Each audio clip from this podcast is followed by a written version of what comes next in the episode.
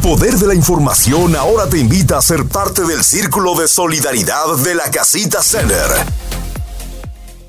Así es, ya estamos con nuestras amigas de la Casita Center y en una ocasión más nos toca la visita de la doctora Patricia Bautista Cervera. Doctora, muy buenos días. Gracias por estar con nosotros nuevamente el día de hoy, trayendo toda esta sabiduría y este don tan maravilloso que usted tiene para explicar las cosas tan bonito. Dios mío, se le quiere y se le envidia. Eres una bella. Muchísimas gracias. Muy buenos días a toda tu audiencia. Ah, feliz, feliz y agradecida de, poder participar y de poder compartir con, con ellos y contigo todo lo que vamos aprendiendo cada día.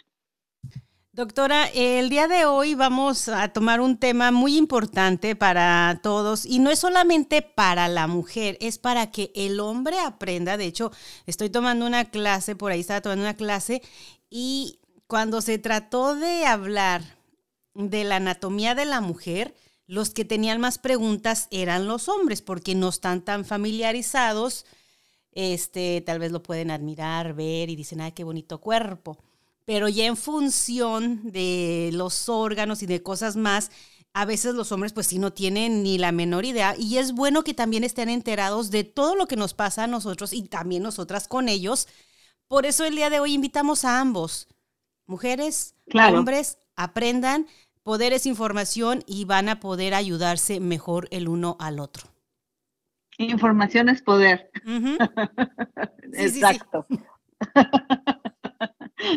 De acuerdo. Entonces, doctora, ¿qué le parece? ¿Quiere iniciar con el tema del día de hoy y ya después este, vamos a hablar de, bueno, de los eventos próximos en la casita eh, de la semana entrante? ¿Qué le parece si hablamos pues de ya? Por supuesto que sí. Claro que sí.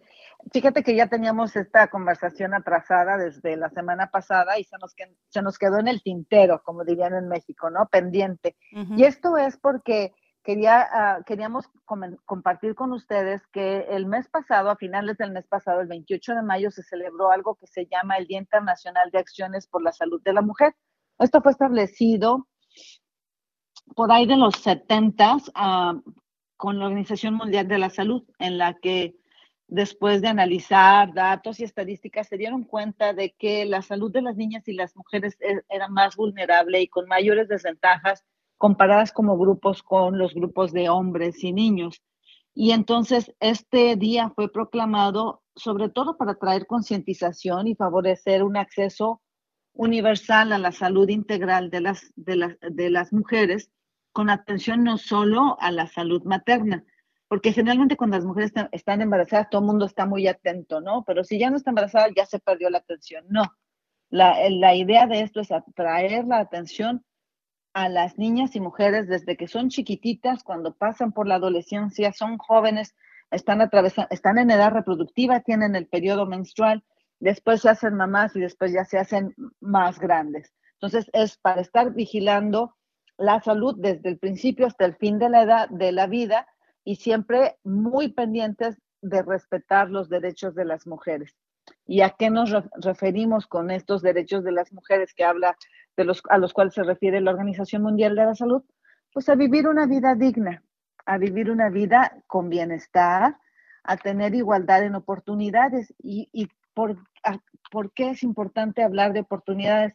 A lo mejor no en esta ciudad, pero en muchos pueblos y en muchas comunidades, tanto en México como en Guatemala y en algunos otros países, incluso en el Medio Oriente, hay una desventaja enorme en cuanto a oportunidades para estudio, en donde en las comunidades en las cuales los niños tienen permiso y hasta se les favorece el que puedan estudiar, o el trabajo, el acceso al trabajo. Incluso aquí en Estados Unidos recientemente hubo un, un, eh, em, problema muy grande con, con la selección mundial, selección nacional de fútbol o de soccer femenino que son, habían sido campeones del mundo y que cuando se dieron cuenta lo que les pagaban en comparación a los hombres, protestaron y se pusieron en huelga y dijeron, no, esto no se vale.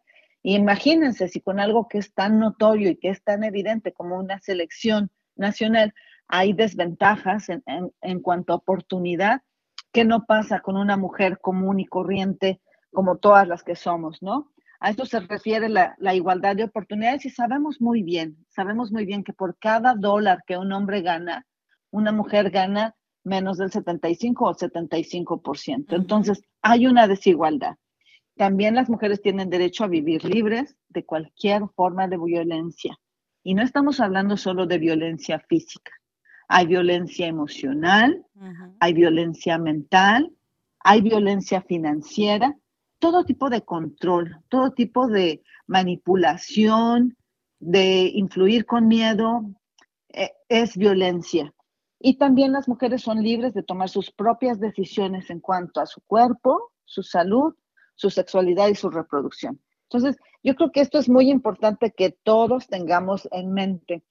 Hace unos cuatro o cinco meses, por ahí de septiembre, octubre del año pasado, eh, junto con Katy hablamos acerca de la importancia de prevenir estrés y de poner atención a nuestra salud en general para las mujeres adultas, sobre todo en lo relacionado a problemas cardiovasculares.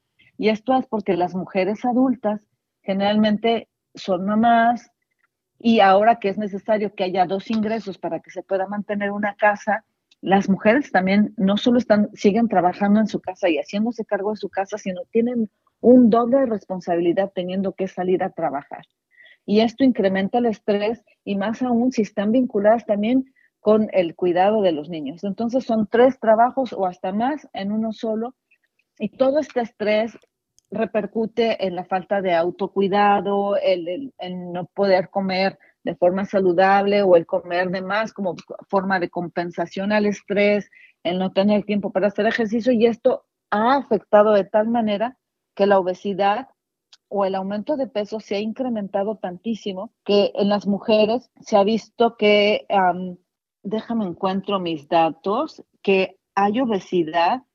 de, de, cada 10 mujeres hispanas en este país, 3 o 4 tienen sobrepeso o tienen obesidad.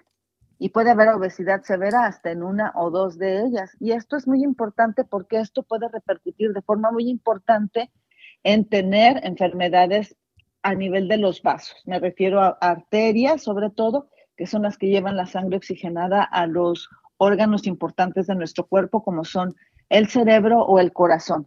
Y si tenemos los vasos afectados con inflamación o con formación de placas, pues el riesgo de un accidente vascular cerebral por embolia o por falta de circulación o un ataque al corazón, eh, un ataque cardíaco eh, o este heart attack, es mucho mayor. Eh, hasta un 43% de las mujeres tiene algún problema de uh, problema cardiovascular. Y a eso Entonces, agregándole, doctora, este, lo hereditario que puede venir también y vemos que en muchos casos en nuestra comunidad tendemos a tener algún familiar con problemas del corazón.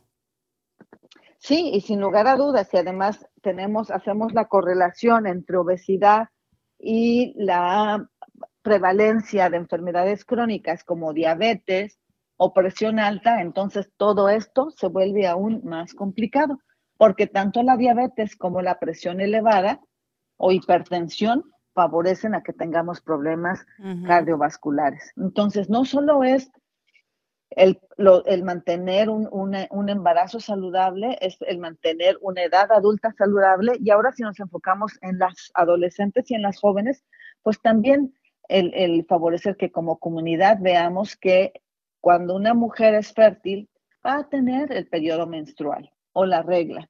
Y esto no es una maldición ni es un castigo divino. Es, es un proceso normal, biológico, de los cuerpos que se preparan para la reproducción.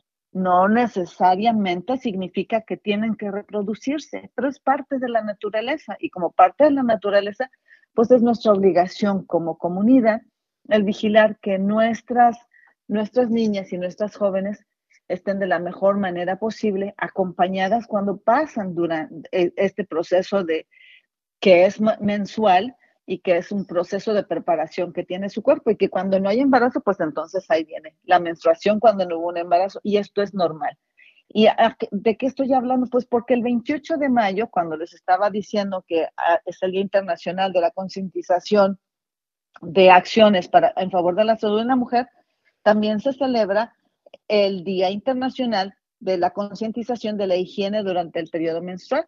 Y esto es porque si las niñas tienen acceso a baño y se les recuerda y se les acompaña que el baño es importante para prevenir infecciones, para controlar olores y además se les da acceso a la forma en la que puedan tener eh, algún tipo de em, toallas sanitarias o telas o, o toallas reusables, esto favorece que ellas estén más empoderadas. Pero no solo eso, sino además el poder instruirlas, que es esto del proceso del ciclo mensual de menstruación, es un proceso biológico normal que hay que enseñarles a las niñas, que hay que enseñarles a los niños, que hay que enseñarle a nuestra comunidad, porque una comunidad que tiene como conocimiento, como decía hace un momento Katy, información es poder. Una, una comunidad con conocimiento es una comunidad empoderada que va a tener mayores beneficios para toda la misma comunidad. Y que deje de ser un tabú, ¿no? Porque muchas, eh, tal vez de mi generación hacia atrás, muchas veces no se hablaba en la familia, la mamá no te decía, te va a venir tu menstruación, esto te va a pasar. Lo escuchabas en la escuela muy brevemente y desgraciadamente estamos viendo que hoy en día hasta eso nos quieren quitar de en los salones de clase, no dar este tipo de, clases de, de educación a los niños que porque puede ser ofensivo para unos y que tal vez esto debe de enseñarse en casa.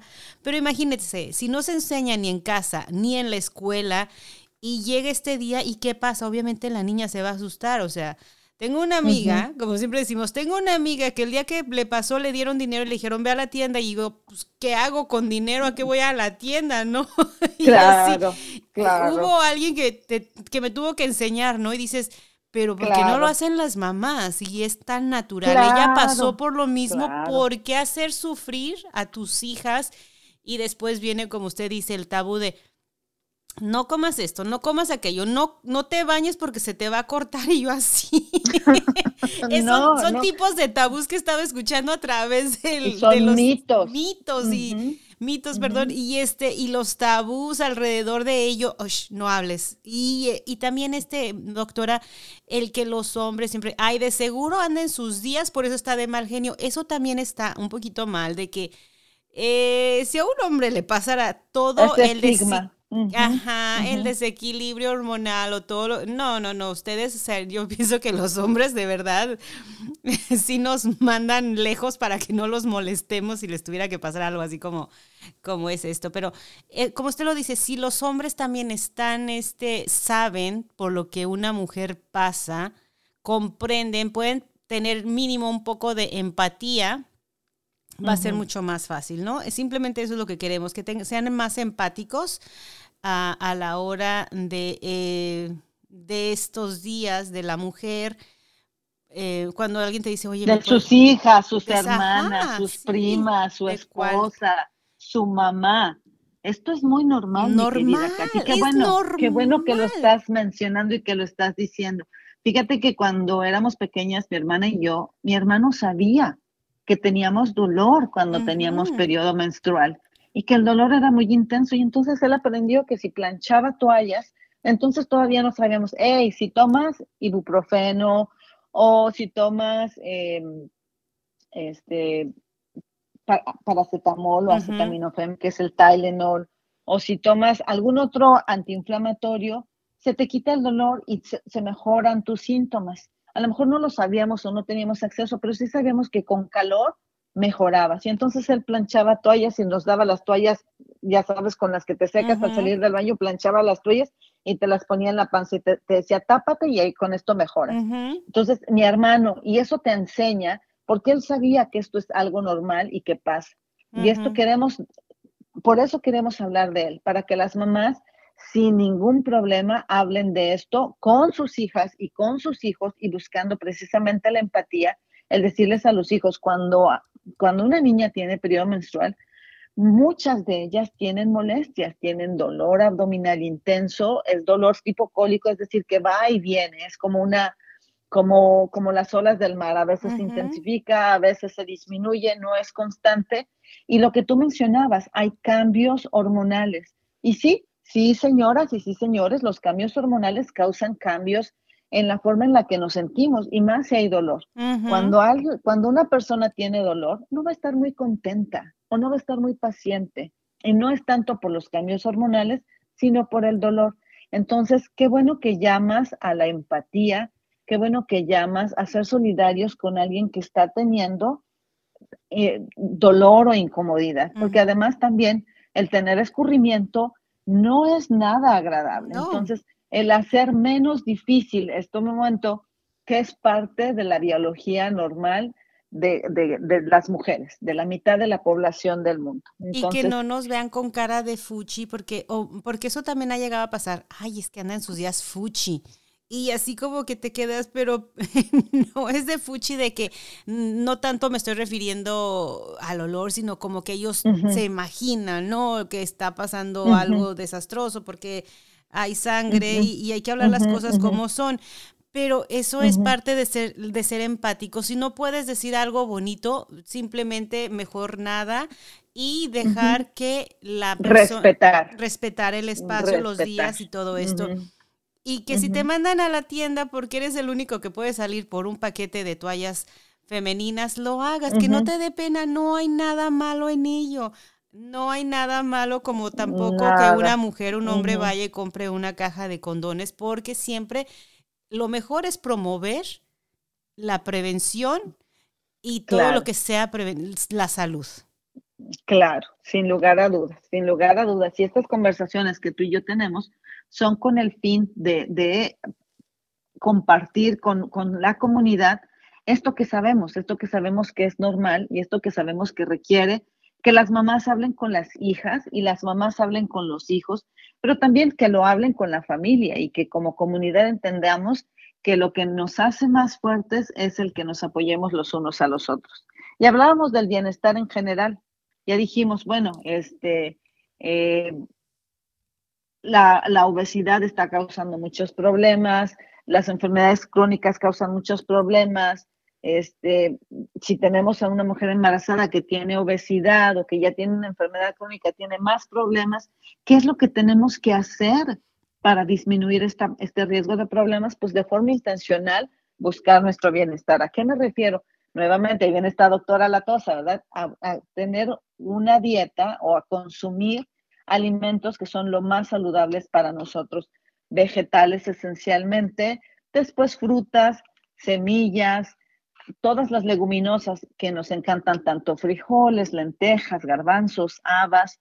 Podemos comer carne, pero lo ideal es que comemos carne una vez a la semana y que agreguemos pollo y que agreguemos pescado si está en nuestras posibilidades. Si no lo está, la proteína que obtenemos de las leguminosas es más que suficiente y la podemos complementar con proteínas que vienen de huevo o proteínas que vienen de queso si tenemos acceso a ellos.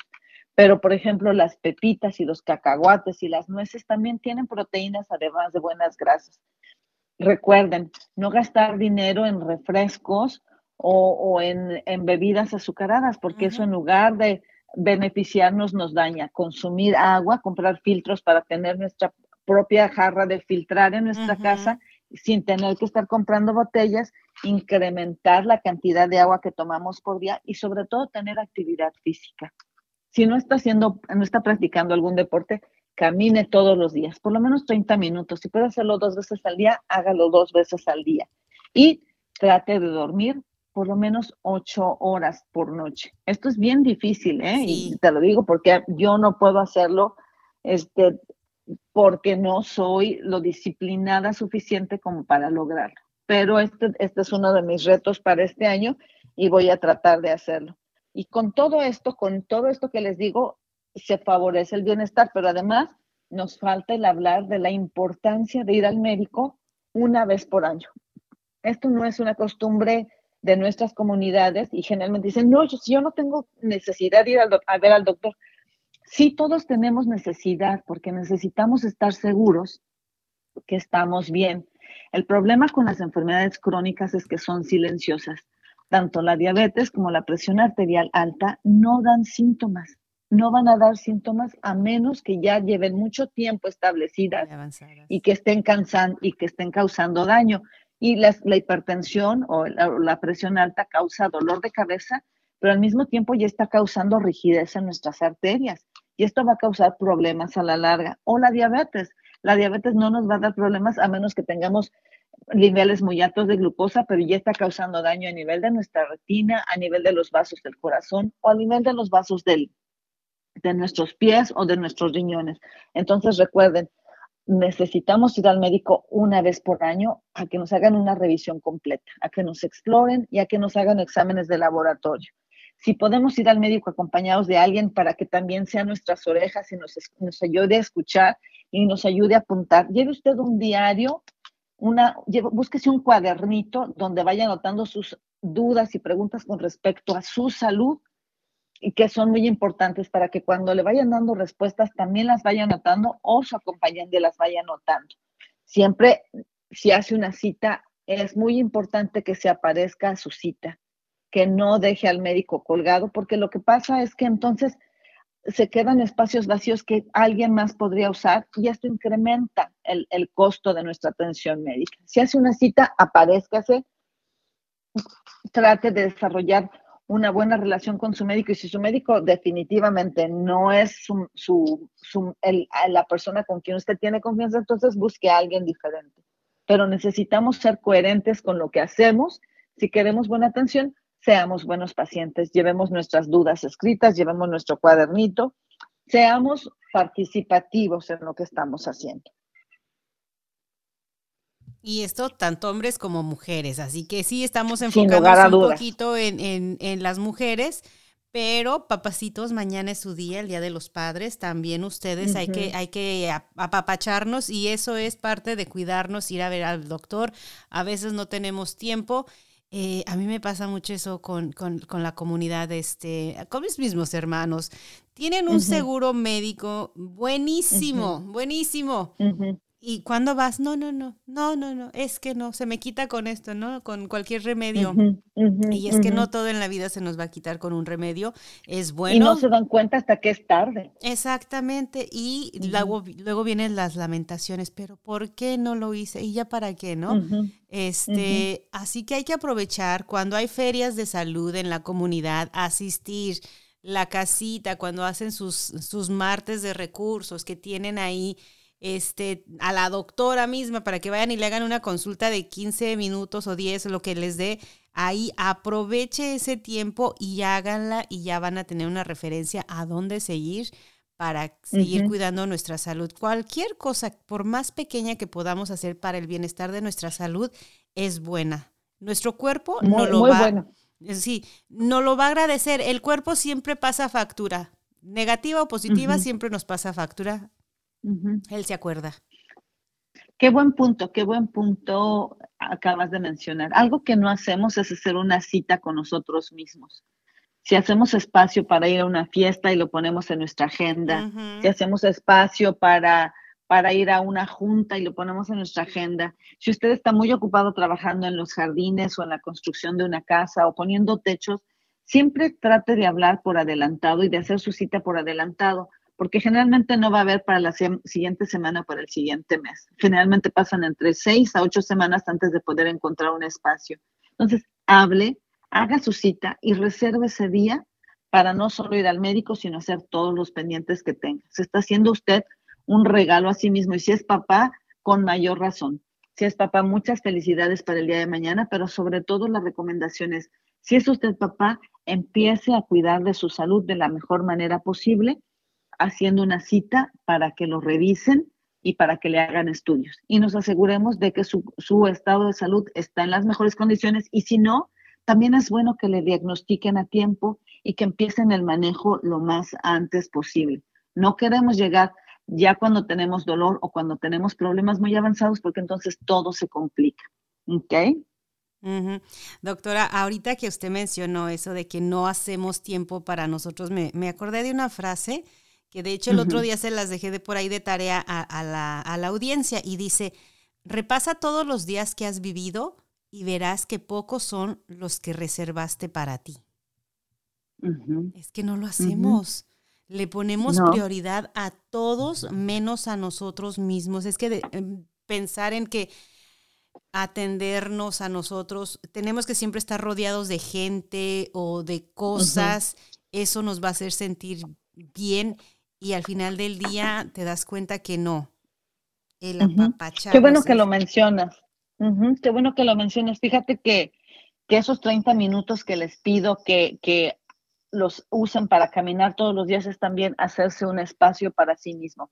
Y es no salir a caminar como si estuvieran en la plaza, es salir a caminar como que van haciendo ejercicio para incrementar la frecuencia cardíaca de su corazón, la frecuencia a la que está trabajando su corazón. Ese es un regalo para ustedes mismos.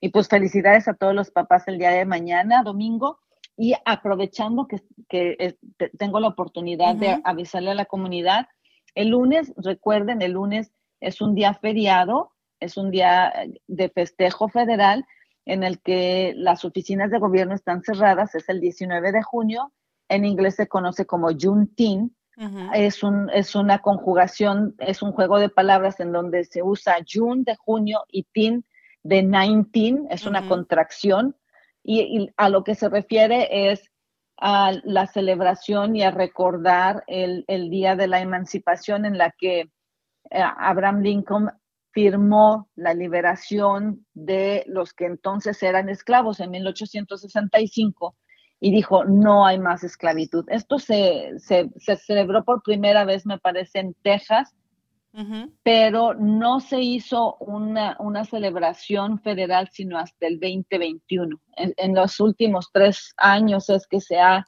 hecho ya un, un día de celebración federal y quiero aprovechar para contarles que así como las oficinas de gobierno estarán cerradas, la casita center observando este día de celebración nacional, vamos a estar cerrados. Pero es importante que sepamos que se celebra el día en el que se declara que la, esclavitud no, es, eh, no está permitida más y se, se, firma la emancipación de los esclavos.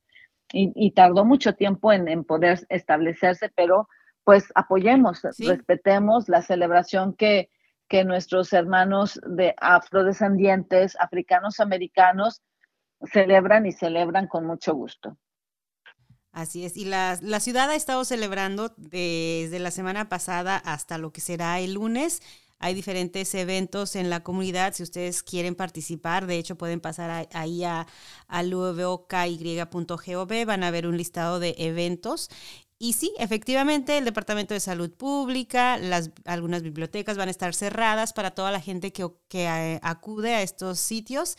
Entonces, que, sepan que están cerradas. Por eso les estaba platicando eh, el viernes. Si van a hacer algún trámite legal el lunes, este de plano, no vayan, revisen antes de salir de casita a ver si está abierta las oficinas para que no vayan a, salir de embalde. Doctora, Gracias una vez más por esta charla tan rica que tuvimos el día de hoy. Eh, un abrazo ahí a su esposo, que lo celebren no solamente este Día del Padre, sino que todos los días. A todos los que tienen un papá, un abrazo, apapáchenlos, díganle cuánto lo quieren y este, háganle cosquillas, no sé. Muchísimas gracias, Katy. Como siempre es un gusto poder venir y platicar contigo y con tu audiencia y compartir estos temas que son tan importantes y, y que nos van a fortalecer y nos van a hacer más fuertes como comunidad. Información. Sintonía. El poder de la información. Descarga la aplicación y sintoniza donde quiera que vayas.